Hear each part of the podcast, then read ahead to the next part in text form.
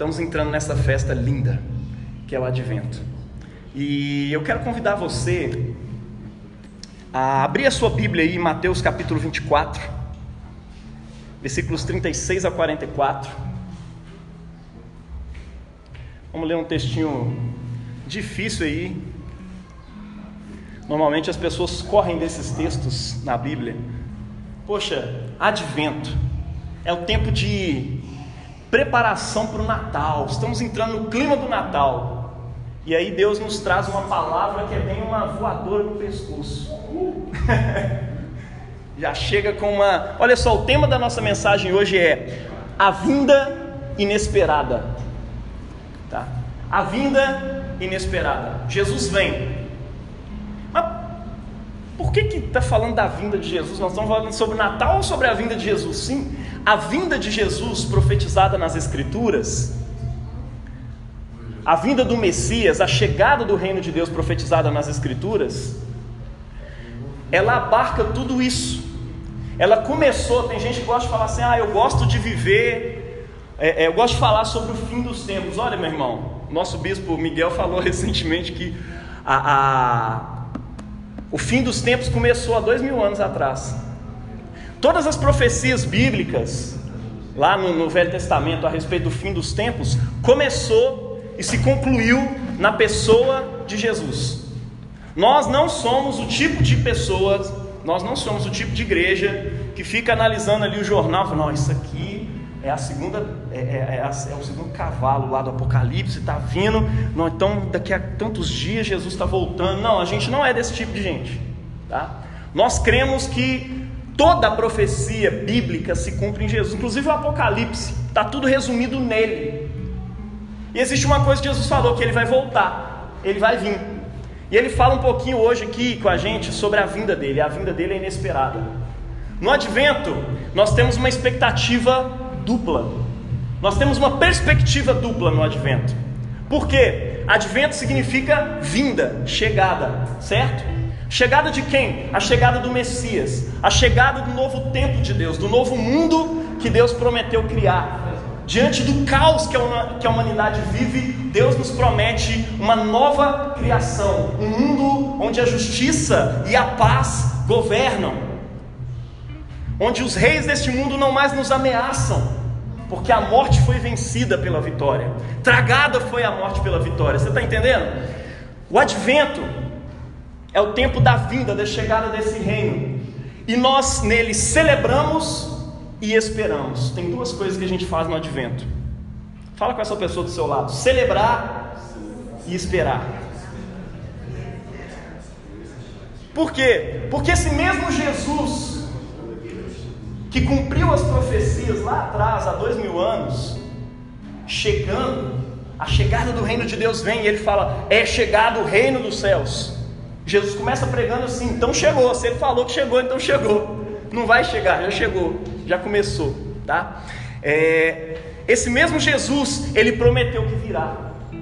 E quando ele ascende aos céus, as pessoas ficam lá olhando para ele, descem os anjos e falam assim: Olha, gente, por que, que vocês estão olhando para o céu? Olha só, esse mesmo Jesus que vocês viram subir, ele virá novamente. Você crê nisso? Amém. Então, a vinda, a chegada, acontece duas vezes para nós. Aconteceu uma vez no Natal e a gente vai celebrar no dia 25 essa chegada triunfal de Jesus, que finca os seus pés no chão da história. Mas nós celebramos e esperamos também a vinda, a segunda vinda de Jesus, quando ele vai concluir totalmente a sua obra. Como disse o apóstolo Paulo, né, nós ainda não vemos todas as coisas a ele submetidas mas ainda serão. Todas as coisas estarão debaixo dos seus pés. E não é um reino que domina simplesmente pela força, pisando. É um reino que domina pelo amor. Quando todas as coisas estiverem debaixo dos pés de Cristo, isso significa que a justiça e a paz reinarão sobre esse mundo. E tudo que as pessoas buscam em seus corações, por identidade, por justiça social, por moral, por uma moralidade justa e perfeita, tudo isso vai acontecer quando ele chegar. Ele é a nossa esperança e mais ninguém.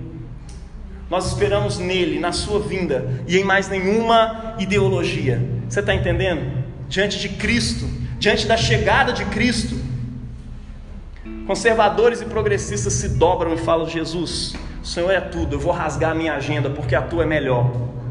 Amém? Glória a Deus.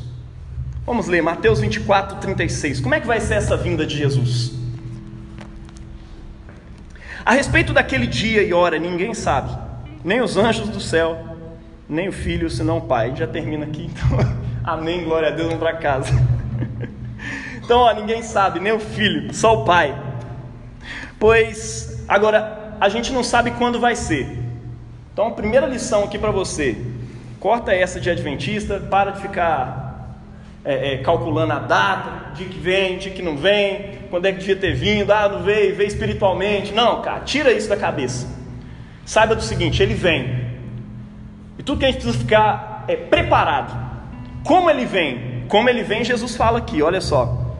Pois assim como foi nos dias de Noé, assim será também a chegada, a vinda do filho do homem. Pois assim como nos dias anteriores ao dilúvio, comiam, bebiam, casavam-se e davam-se em casamento, até o dia em que Noé entrou na arca, e não perceberam.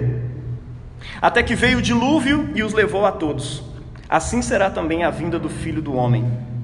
Então dois estarão no campo, um será levado e o outro será deixado.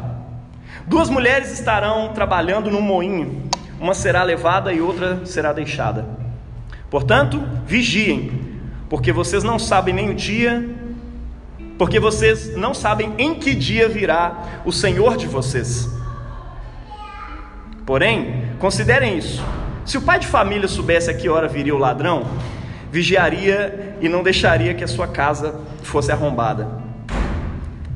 Por isso, estejam também vocês preparados, porque o filho do homem virá a hora que vocês menos esperam. Esse é o evangelho do Senhor.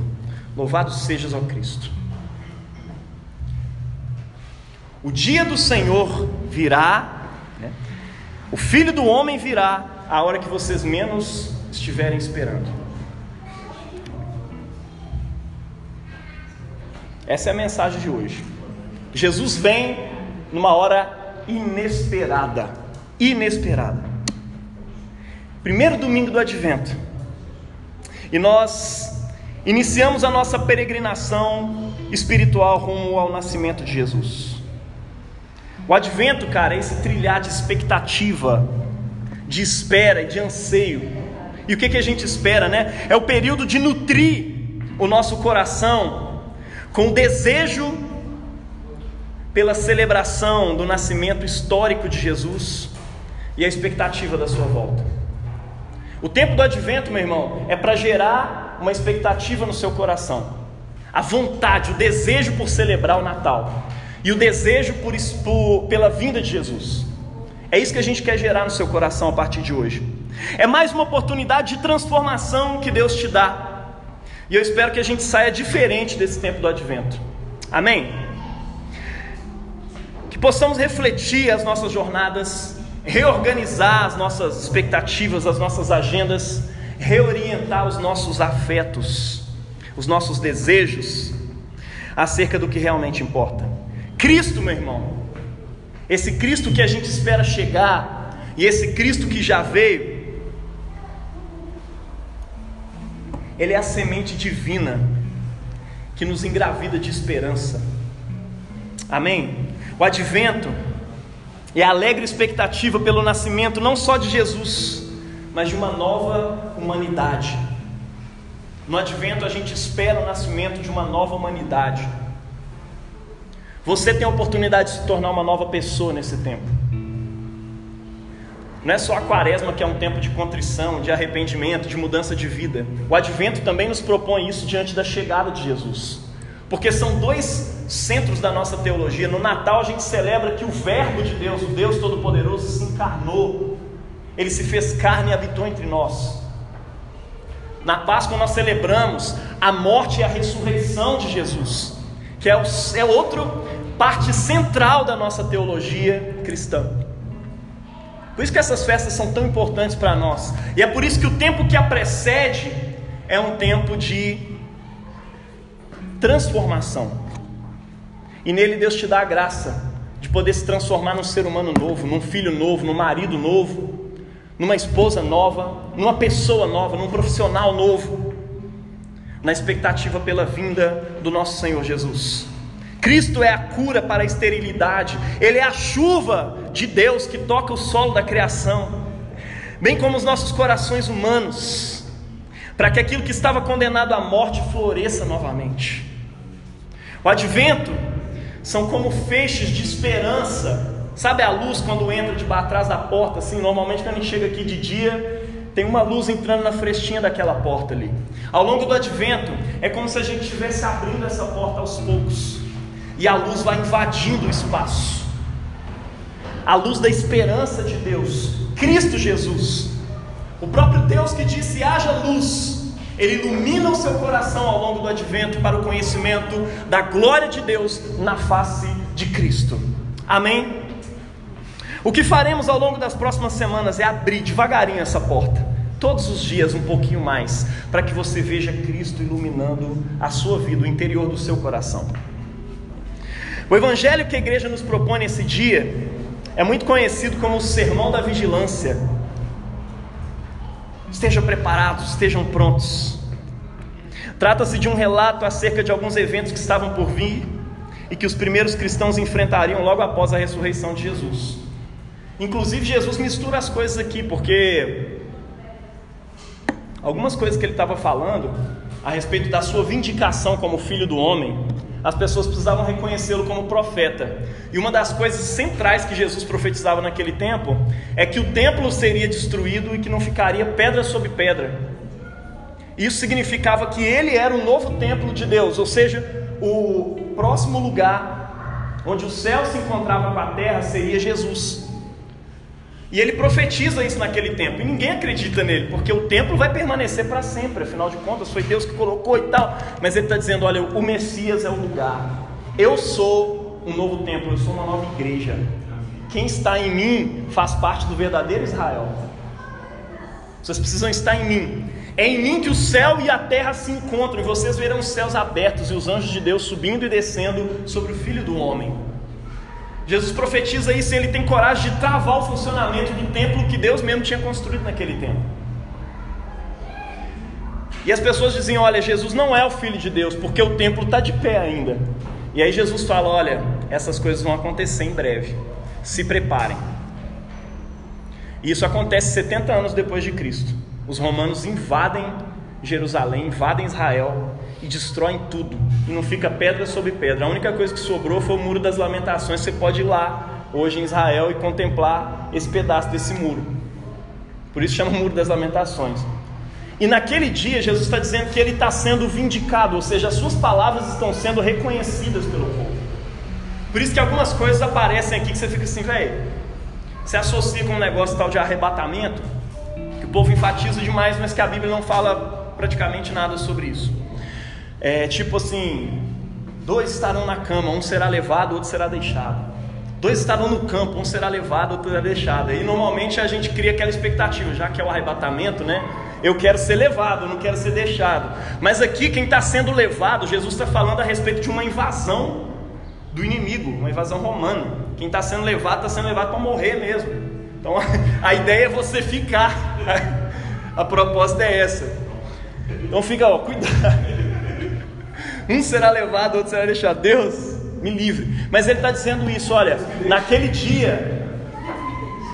E ele associa isso também com a sua com o seu reconhecimento dentro de Israel como filho do homem. Ele fala: olha, a vinda do filho do homem, assim como esse dia, vai ser inesperada.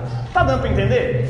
É porque é uma perspectiva dupla mesmo, tá? Ou seja, já aconteceu e vai ser inesperado do mesmo jeito. E quando eu vier, também vai ser inesperado.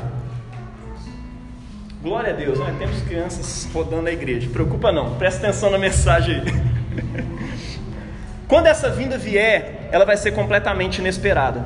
Então, assim, é, é, Jesus ele está ele tá traçando aqui um paralelo com a história de Noé.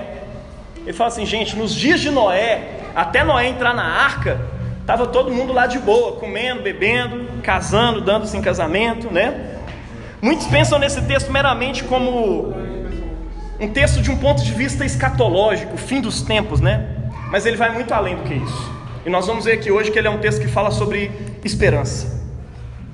Nós vamos analisar aqui quatro pontos importantes que devem encher o nosso coração e começar a iluminar os nossos primeiros passos na caminhada do advento até a festa do Natal. Amém? O primeiro ponto que eu quero enfatizar com você: Jesus virá entre um lavar de louças e outro. Pausa para o café. É, Jesus virá entre um lavar de louças e outro. Por que, que eu estou falando isso, né? Porquanto, olha só, versículo 38: Assim como nos dias anteriores ao dilúvio comiam, bebiam, casavam-se e davam-se em casamento, até o dia em que Noé entrou na arca. Mateus 24, 38. Ou seja, até o dia que Noé entrou na arca, a galera estava fazendo coisas comuns e que não eram pecado. Você está entendendo? O Senhor virá em meio a rotinas comuns e realidades mais triviais do cotidiano. O texto descreve que o povo na época de Noé se preocupava com coisas que em si não eram pecados, né? Trabalho, serviço, casamento, coisa comum, coisa normal, certo? Amém. Uma das cenas descritas no Evangelho aqui, né, é justamente a de um trabalho comum da época. Pessoal lá moendo trigo, um vai ser deixado, outro vai ser levado. Ou seja, no meio da vida comum, o filho do homem vem.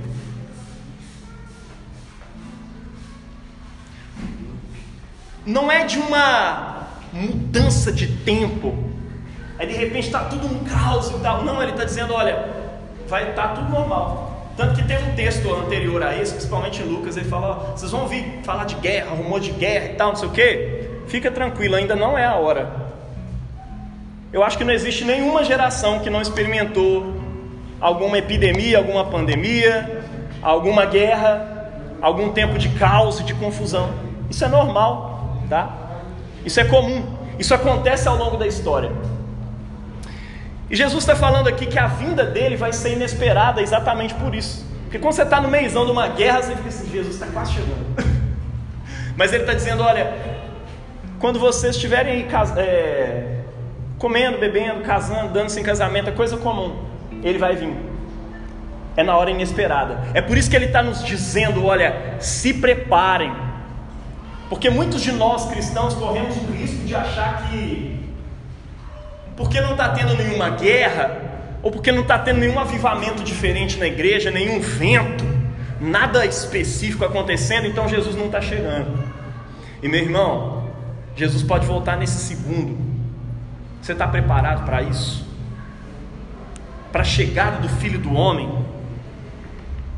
O que Jesus quer enfatizar aqui para nós hoje não são as, não são as ações em si, comer, casar, dar-se em casamento, mas as motivações dessas ações.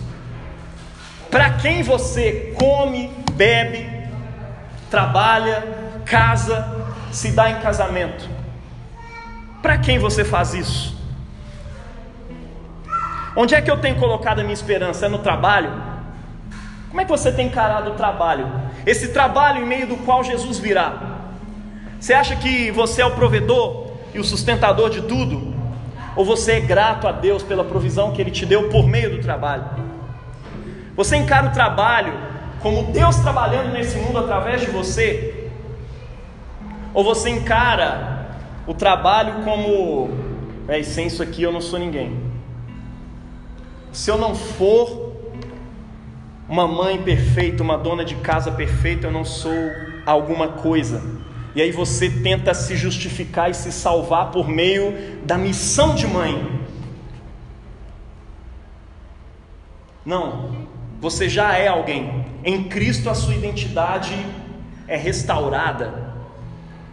Você não precisa disso para se salvar. Você precisa de Jesus. Esteja preparado por Ele. Não é o seu trabalho que te traz dignidade. Não é aquilo que você faz em casa que te traz dignidade. Essas coisas nós fazemos para louvar a Deus, nós fazemos como louvor a Ele, como gratidão a Ele. Mas essas coisas não nos salvam. Tem gente que deposita a sua esperança inteira no casamento. E como o casamento acabou, parece que acabou tudo. Ou o casamento não aconteceu e parece que tudo acabou. O cara fica lá amargurado da vida, a menina fica amargurada da vida, porque o propósito da minha existência não aconteceu. Sim, se isso for o propósito da sua existência, meu irmão, o filho do homem virá, e você vai ficar para trás. Porque quando ele vier, quem vai habitar o novo céu e a nova terra são aqueles que fizeram dele toda a sua esperança. De modo que todas as coisas boas desse mundo são nada perto dele. Está entendendo? Romanos 14, 6 a 8 resume bem todas essas coisas aí, sobre comida, bebida, trabalho. Ele fala assim: o que come, para o Senhor come, porque dá graças a Deus. E o que não come, para o Senhor não come, e dá graças a Deus. Porque nenhum de nós vive para si, e nenhum de nós morre para si. Porque se vivemos, para o Senhor vivemos. Se morremos, para o Senhor morremos. De sorte que, ou vivamos ou morramos, somos do Senhor. Essa é a perspectiva do advento. É isso que invade o seu coração nesse dia? Muitos possuem uma rotina, uma vida tão bem administrada, né, que não tem espaço para Deus, para a igreja, para as coisas de Deus. Como é que você espera habitar num futuro imerso na realidade de Deus? Se as coisas de Deus nesse mundo para você não valem nada. Se o trabalho para você não é uma coisa que gira em torno de Deus, mas sim em torno de você mesmo, em torno de um sustento. Como você espera habitar uma realidade completamente mergulhada em Deus no futuro? Se Ele não é o centro da sua vida hoje, como você espera habitar a eternidade com Ele? Com um eterno desconhecido, com quem você não quer passar um minuto do seu dia, como é que você quer passar a eternidade ao lado dele? Me responda isso. Advento é um tempo em que Deus te chama atenção para isso. Esteja preparado para a vinda do Filho do Homem. Seu coração está alinhado com Ele? Porque uma coisa eu vou te dizer, meu irmão: Ele virá no momento em que nós não estivermos esperando. Se você viver essa vida de qualquer jeito, Ele vai te pegar de modo desprevenido. Não se prepare, esteja preparado, ande preparado. Não fique esperando uma guerra acontecer para você falar, agora é melhor andar um pouquinho mais em santidade aí, porque a Rússia e a Ucrânia estão trocando mais tiro hoje. Vai que Jesus volta aí. Não, meu irmão, esteja preparado, porque quando a vida estiver comum, normal, ele virá. O convite desse primeiro dia do advento para você é que você não faça isso com a sua vida, tá? Que você mergulhe hoje a realidade da sua vida em Deus, para que você possa habitar futuramente essa realidade completamente mergulhada nele. Desperte para a chegada de Jesus e deixe Ele iluminar a sua história a partir de hoje para sempre. Nós não sabemos a hora, meu irmão, da segunda vinda de Cristo, mas se você estiver seguindo fielmente, não importa a hora, importa apenas que Ele venha. Só uma frase do nosso reverendo Eric Rodrigues, né? Nós não sabemos a hora da segunda vinda de Cristo. Mas se você estiver o seguindo fielmente, então não importa a hora, importa apenas que ele venha. Você quer que Jesus venha? Quando eu era criança, eu ficava com medo de Jesus voltar, porque o céu era um trem tão chato do jeito que apresentaram para mim. Oh Deus, demora um pouquinho que eu queria experimentar um casamento, eu queria viver a vida um tiquinho antes. Pô, Jesus, espera um pouquinho para voltar. Hoje eu conheço um céu, cara, que transcende os maiores prazeres desse mundo. Não existe nada mais importante para nós do que a chegada e a união entre o céu e a terra. É muito mais espetacular, meu irmão. É uma aventura transcendental, esperar a chegada do reino de Deus, meu irmão, como diz lá no Apocalipse. Como diz lá em Apocalipse, cara, a, a nova Jerusalém desce do céu e se encontra com a terra. É um mundo onde vai continuar acontecendo um monte de coisa. As coisas que você constrói hoje continuam e tem um, uma, tem um significado na nova criação. É por isso que para nós a expectativa é muito grande. E a gente valoriza, por exemplo, a educação. A gente não fala para os nossos filhos, ó, oh, não faça faculdade não, que Jesus deve estar voltando aí nos próximos 20 anos. Preocupe em ganhar almas. Não é só para isso que a gente vive não, meu irmão. Porque aquilo que a gente faz nesse mundo, a gente faz em esperança. Todo o trabalho que você faz nele não é em vão. As casas que vocês estão pintando não é em vão. Elas estão sendo pintadas e preparadas para a chegada do novo céu e da nova terra. É por isso que vale a pena você fazer bem aquilo que você faz. As crianças que você vai educar, Vitor, ou as pessoas mais velhas que você vai educar, seja lá qual perspectiva da pedagogia você tomar, elas estão sendo educadas para uma nova criação. A justiça de Deus vem sendo feita. Aquilo que você trabalha nesse mundo por segurança, por uma política, por uma renovação. Você está trabalhando para a chegada dos novos céus e da nova terra. Eu não acho que Jesus vai chegar e vai destruir o arco de Santa Teresa. Pelo contrário, aquilo vai ser revestido de glória. Assim como na Santa Ceia, vem um revestimento do Espírito Santo e a presença real de Cristo habita em elementos que não são trigo e não são vinho, mas sim pão, não são trigo e não são uva, né? É pão e vinho, ou seja, é fruto do trabalho do homem, sobre o qual Deus vem e reveste de glória. Na nova criação, eu e você seremos habitados e revestidos de glória. Assim como Cristo ressuscitou, eu e você também seremos transformados num novo corpo revestido de glória. E aquilo que você faz, em termos de educação, de arquitetura, ou seja lá do que for, vai ser revestido de uma glória especial. Esse mundo vai ser diferente. Mas Deus vai trabalhar a partir do que já é. Você está entendendo? Prepare-se, porque vem uma glória especial sobre aquilo que você faz. Por isso, faça e faça bem. Segunda coisa, é tempo de se preparar.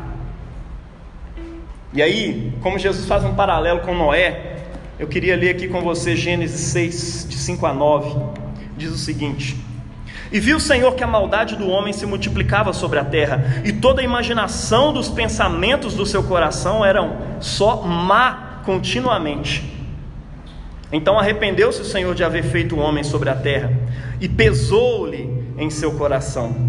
E disse o Senhor: Destruirei o homem que criei, e sobre a face e de sobre a face da terra, desde o homem até o animal, até o réptil e até a ave do céu, porque me arrependo de os haver feito. Noé, porém, achou graça aos olhos do Senhor. Estas são as gerações de Noé. Noé era um homem justo e perfeito em suas gerações. Noé andava com Deus. Tem um outro cara na Bíblia que fala que ele andou com Deus e Deus o tomou para si. Noé andava com Deus, era um homem justo, no meio de uma geração incrédula e perversa.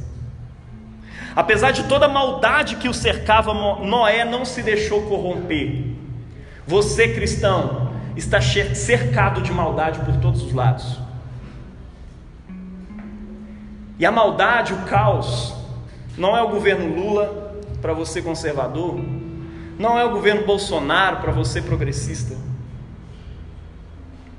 A maldade está cercando todos os lados. Quando a gente compara qualquer coisa com a bondade de Deus, tudo é esterco, como disse o apóstolo Paulo. E eu considero tudo como esterco, como perda para ganhar aquilo que realmente importa: Cristo. Precisamos buscar uma vida de santidade. Noé não deixou se corromper por aquele mundo. Noé não deixou o mundo entrar dentro de si. Você está entendendo?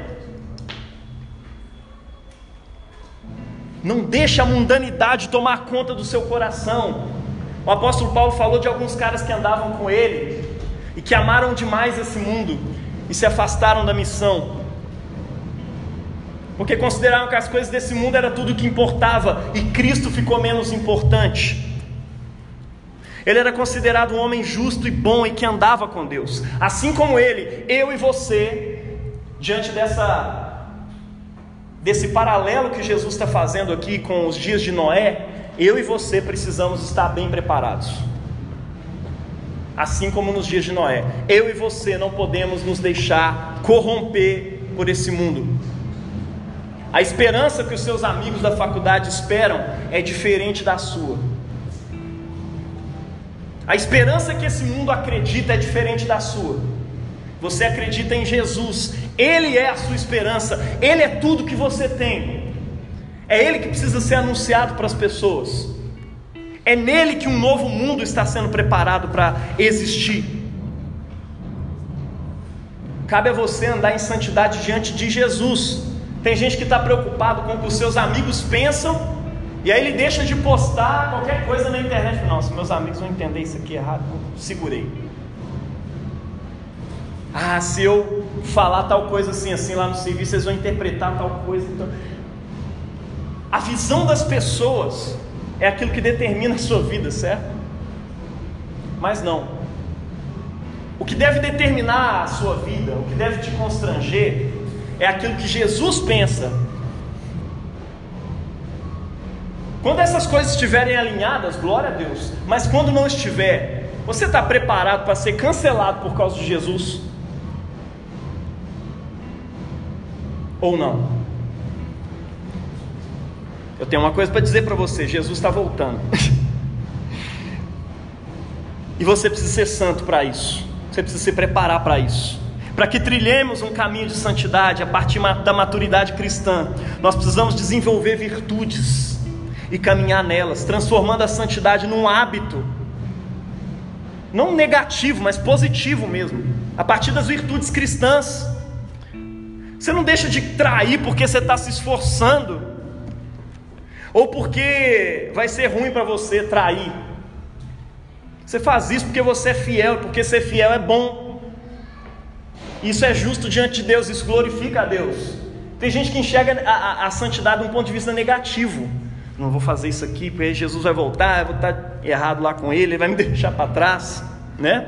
Da mesma forma, você não luta para não ser mesquinho, você pratica generosidade, porque isso glorifica a Deus. Ser generoso é bom. Você não se santifica para se salvar, porque a sua santificação não compra a sua salvação. Se você se santifica com essa perspectiva, você está errado. Resposta errada. Você achou que a sua santidade estava te salvando? Achou errado. Você se santifica porque uma vida santa glorifica a Deus. E porque ser santo é bom. Amém? É por isso que Noé achou graça aos olhos do Senhor, não de si mesmo, não da sociedade ao seu redor, não da cultura ao seu redor. Não é isso que importa, o que importa é ser, é, é, é achar graça aos olhos de Deus. Noé foi obediente, santidade, meu irmão, começa com obediência. Olha o que diz esse texto, né? Fez Noé conforme tudo o que o Senhor lhe ordenara. Ah, mas eu sou salvo pela fé. Tá, velho, eu vou te dar uma, uma dica aqui do Dietrich Bonhoeffer. É um alemão aí que participou de uma, da comissão aí para. Ele era espião, né? Na época do Hitler. Um pastor que lutou contra o nazismo. E ele escreveu um monte de coisa boa. E entre as coisas boas que ele escreveu é que fé e obediência são duas faces de uma mesma moeda, tá? Só obedece aquele que crê. Mas tem outra face também: só crê quem obedece. De modo que a sua fé em Jesus para a sua salvação, ela é demonstrada na obediência a Jesus para a salvação. Você está entendendo? Você não é salvo pelas suas obras, você é salvo pela fé em Jesus. Mas aquele que tem fé em Jesus vai andar com obras de santidade e obediência a Deus. Quem confia em Jesus vai construir a arca. Assim como, assim como Moisés, não, pô. É Noé. construiu a arca no seu tempo junto com seus filhos. Ele acessou a renovação da terra porque ele foi obediente. Seguiu ordens muito difíceis de seguir, muito difíceis e específicas. Ele precisou se preparar para o dilúvio e construir uma arca, esperar uma chuva que nunca tinha acontecido. E ele anunciou isso para as pessoas no seu tempo, e as pessoas falaram: Você é louco, Noé? As pessoas dizem para nós hoje: Você é doido. Você está depositando a sua esperança numa coisa que você nunca viu. Sim, mas assim como a primeira gota de chuva caiu naquele dia, a primeira gota do dilúvio do reino de Deus já caiu, meu irmão. Há dois mil anos atrás, a primeira gota do dilúvio da chegada do advento já caiu há dois mil anos atrás. E em breve isso vai inundar a terra, meu irmão. Você está preparado para isso? Tem um novo dilúvio chegando, que é o advento. Você está preparado para ele? Pergunta essa pessoa bonita aí do seu lado. E aí, irmão? Tem um novo dilúvio chegando, você está preparado? Precisamos nos preparar para uma vida eterna que já começou, mas ainda não, meu irmão. É o já e o ainda não já está coisa acontecendo. Parte dessa terra já foi transformada numa nova criação através do corpo de Cristo, mas ainda virá. Somos chamados ao longo dessa jornada cristã a abraçar a vida de Cristo, a nos revestir de Cristo e a fazer de nossas ações um reflexo de quem Ele é, não de nós mesmos. Não é uma coisa autocentrada Assim como Noé era um homem justo e bom e achou graça diante de Deus, assim será com aqueles que perseverarem até o fim. E aqui entra aquele texto, né? Aquele que perseverar até o fim será salvo. E persevera porque crê. E demonstra a sua fé perseverando. Lute, meu irmão. Lutar contra o pecado hoje é uma coisa importante Lutar contra o pecado hoje é uma coisa que faz sentido, por quê? Porque Jesus já venceu. Nós estamos trabalhando sobre um trabalho que ele já fez e ele já concluiu. Amém? Terceira coisa sobre o advento que você precisa se lembrar: as injustiças desse mundo terão fim. Isso deve dar esperança para você. Amém? Gênesis 7, 23: E assim foi destruído todo ser vivente que havia sobre a face da terra, desde o homem até o animal, até o réptil, e até as aves do céu, e foram extintos da terra, e ficou somente Noé e os que com ele estavam na arca. Gênesis 7, 23. Ainda que consideremos que a justiça do Senhor tarda, ela virá. As pessoas daquele tempo achavam que a chuva tardava. Na verdade, achavam que ela nunca ia acontecer porque nunca tinha chovido. Ou talvez aquela fosse uma região onde nunca tinha caído uma gota de chuva. E Noé foi o profeta dessa geração. Onde estão os profetas dessa geração? Onde estão os Noés dessa geração? Deus há de tratar com os que destroem a sua criação, meu irmão. A palavra de Deus diz que ele vem para destruir os que destroem a terra, né? os que destroem a sua criação, os que praticam a injustiça, os que pervertem a criação de Deus, os que corrompem a igreja. E olha só, o julgamento é bom e ele é esperado pelos justos. O julgamento de Deus é uma coisa boa, você precisa aguardar com expectativa por ele. Não é com medo, vai, vai que ele. Não, peraí, você está alinhado com ele ou você não está? Porque quando você está alinhado com o Messias, confiante na graça que procede dele, numa salvação que não vem das suas obras, mas sim dele, você aguarda com ansiedade, meu irmão, a chegada dele. Isso faz parte do nosso credo, afinal de contas, né? Assim como Noé, nos, assim como nos tempos de Noé, o Senhor virá para julgar os povos e as nações.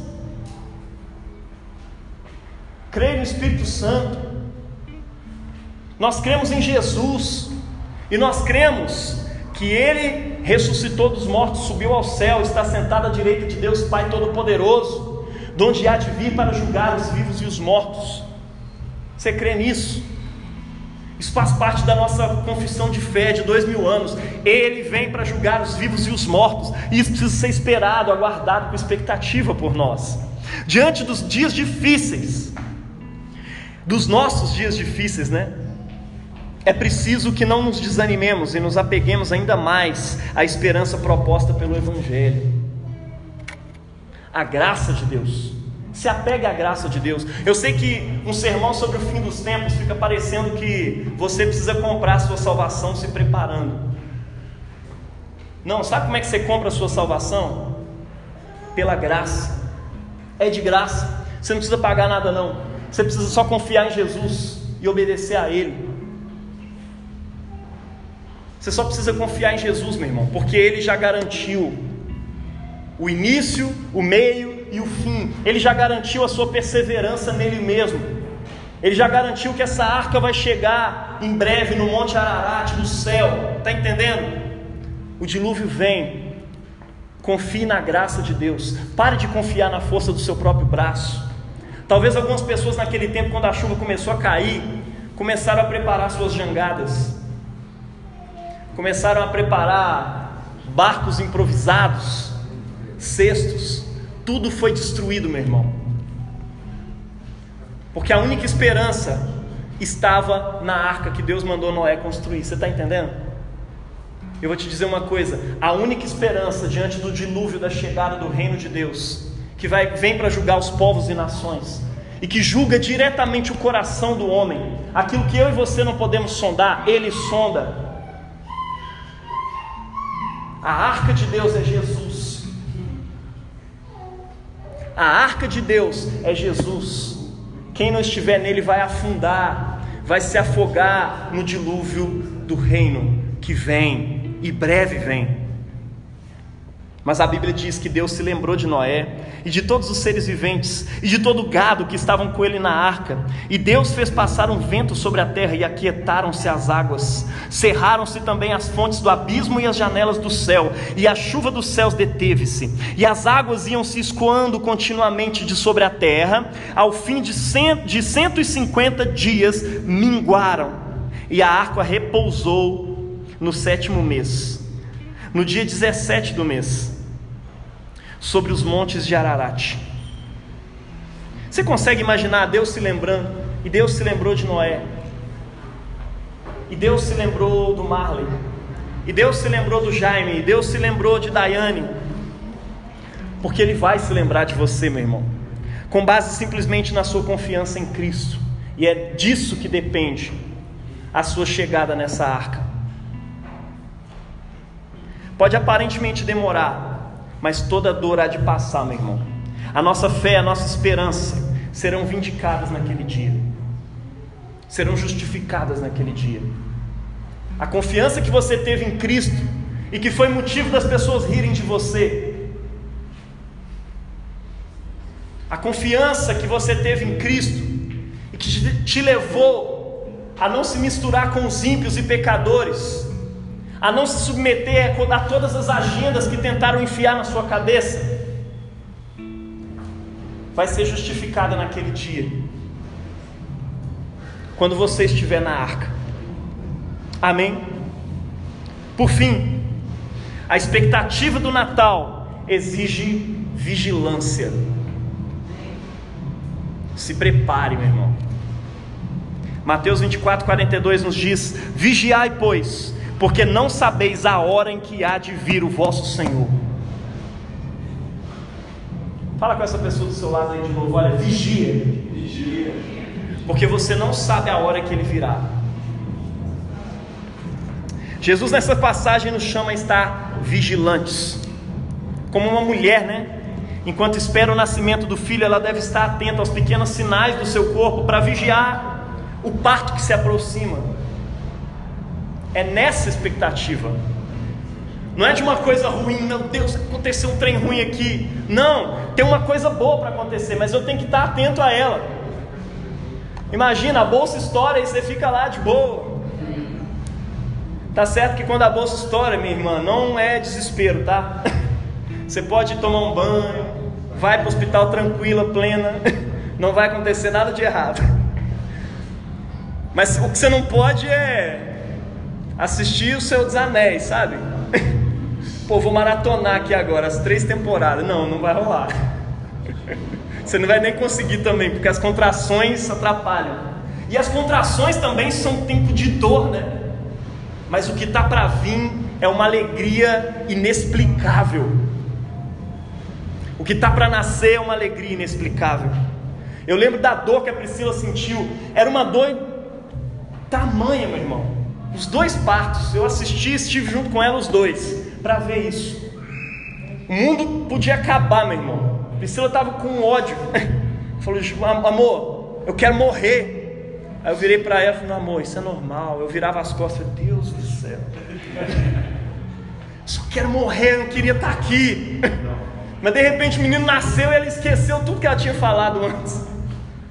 E a alegria reinou e o choro de alegria desceu. Olha que coisa linda, meu irmão. A nova criação é desse jeito. Dores de parto são geradas. Nós sofremos enquanto aguardamos a beleza que há de nascer. Assim como Jesus nasceu, uma nova humanidade está para ser parida nesse tempo mesmo. É por isso que a gente se alegra com o Natal e com o Advento. Vigilância é muito mais do que algo que amedronta, que ameaça. Eu vivi a minha infância ameaçado. É um chamado para estar sensível às pequenas demonstrações da presença de Deus, que breve vai tomar toda a terra. Quando caem as escamas dos olhos, nós conseguimos acessar o quão próximo Deus está, o quão próximo, o quão presente Deus está de nós. O que isso deve gerar em nosso coração, meu irmão, é gratidão é obrigado, Senhor, porque o Senhor está chegando. Você pode dizer isso no seu coração. Obrigado, Deus, porque o Senhor está chegando. Tem gente que transforma isso numa paranoia, em ansiedade, em medo de Jesus voltar e não te levar. Já viu isso? Eu cresci minha infância assim. Pô, Jesus vai voltar e não vai me levar. Não, tem que consertar isso e aquilo e tal, não sei o que. Isso impede a esperança e a expectativa. Nós precisamos ensinar para os nossos filhos a aguardar com ansiedade pela vinda de Jesus e não a ficar com medo dela. Você não usa isso para gerar medo nas pessoas. Você usa isso para gerar alegria no coração das pessoas. Quanto tempo eu não perdi na minha espiritualidade, morrendo de medo da chegada de Jesus. Quando eu deveria, pelo contrário, estar ansioso por essa chegada. Sendo assim, meu irmão, vigiar não é ter medo. Quando eu digo para você, olha para o seu irmão e diga vigia, Vigiar não é ficar com medo, está entendendo? Não é ter medo, é ter temor de Deus, reverência, gratidão, porque Ele vem, Ele é um Pai amoroso e é todo-poderoso. Ele é o amor encarnado se encontrando com você, diante do qual você pode ter toda a segurança. O medo pressupõe castigo, mas Ele não vem para te castigar, ele vem para te justificar e te acolher nos seus braços de amor. Esse deve ser um sentimento que enche os nossos corações na expectativa para o Natal. O advento é o convite de Jesus para que a nossa realidade seja saturada da presença real de Deus, de uma consciência plena de temor e de gratidão. Amém? Temor e gratidão. Que esse sentimento invada o seu coração hoje. E Deus te abençoe na prática dessa palavra, em nome do Pai, do Filho e do Espírito Santo.